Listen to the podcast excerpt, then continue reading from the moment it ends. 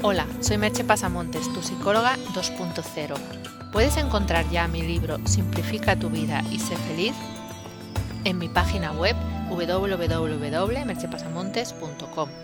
Te va a costar menos de 2 euros y medio y también puedes encontrarlo en Amazon.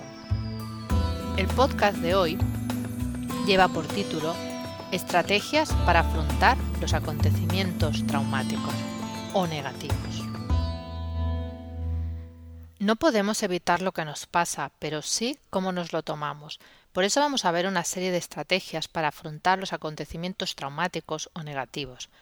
Porque está bastante extendida la idea de que el modo en que nos tomamos las cosas tiene un gran impacto, no solo en cómo vamos a resolverlas o afrontarlas, sino también en nuestro estado físico y las investigaciones que se hacen al respecto parecen confirmarlo, aunque hay algunas reservas en cuanto al grado en que eso sucede.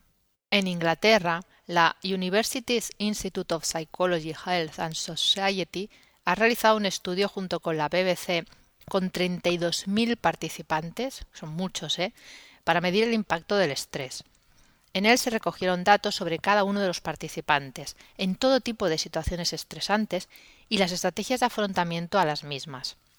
Peter Kinderman, que es el director del instituto, quería entender mejor qué lleva a las personas a sufrir ansiedad y depresión.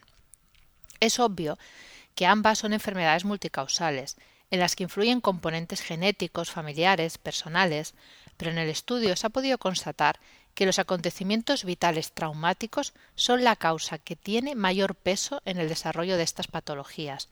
El único pero es que el modo en que la persona piensa acerca de lo que le ha sucedido sería un factor determinante de cómo se va a sentir. Las personas que tenían mejores estrategias de afrontamiento sufrían menos los efectos negativos de una situación traumática que aquellos que lo afrontaban de peor manera. La conclusión que se extrae de este estudio es que no podemos evitar que las personas tengan acontecimientos traumáticos en su vida, pero sí podemos enseñarles a afrontarlos de la mejor manera posible. Las personas pueden aprender técnicas y estrategias que les ayuden a reducir el impacto de los acontecimientos negativos en su vida. Algunas de esas estrategias para hacerlo son las que te voy a explicar. Una, explica lo que te pasa. Contar lo que nos sucede a otros ayuda a aligerar la carga y a conocer otros puntos de vista que pueden ayudarnos a reorientar la situación. otra cosa que puedes hacer es tener una red social. Lo he dicho otras veces y no me cansaré de repetirlo. Tener una red social nos ayuda en los momentos complicados, además de proporcionarnos momentos gratificantes de encuentro con otras personas. Diríamos que todos son ventajas. También reencuadra aquello que te ha sucedido y piensa en cuánta importancia tendrá de aquí a cinco años. Recuerda otros acontecimientos negativos que sucedieron en el pasado y evalúa qué impacto tienen en tu vida actual. No acudas a falsas ayudas como el alcohol para aliviarte. Es posible que temporalmente te alivie, pero a medio plazo te causará más problemas de los que te quita. Piensa en el tema y cómo solucionarlo, pero trata de no estar dándole vueltas todo el tiempo. Cuanto más lo piensas, más lo alimentas, y llega un momento que es un círculo vicioso del que cuesta mucho salir. Si la situación no tiene remedio, acepta que es normal que te cause un sufrimiento y malestar. Lo que no es normal es que ese malestar se prolongue durante años. Y si no sabes cómo hacerlo, acude a un profesional. Las estrategias de afrontamiento se pueden aprender, y un profesional cualificado es quien mejor te puede enseñar a hacerlo. Estas estrategias no pretenden evitarte todo el sufrimiento, porque eso ni es posible ni es sano. Tampoco es la intención que las uses para conformarte y no hacer nada para tratar de mejorar tu situación.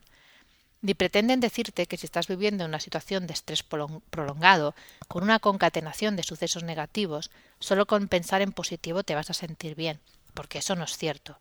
Pero sí que lo es que quizás usando una buena estrategia puedas evitar acabar hundido, están pensadas para reducir el impacto extra que te puede causar, el sufrimiento innecesario que nos provocamos a nosotros mismos por no saber cómo manejar ciertas situaciones. En definitiva, están pensadas para que vivas un poco mejor. Te dejo con una pregunta. ¿Qué estrategias usas para afrontar las situaciones negativas? Hasta aquí el podcast de hoy. Puedes encontrar más información sobre mis servicios y sobre este podcast y otros en www.merchepasamontes.com. Te espero en el próximo podcast. Bye bye.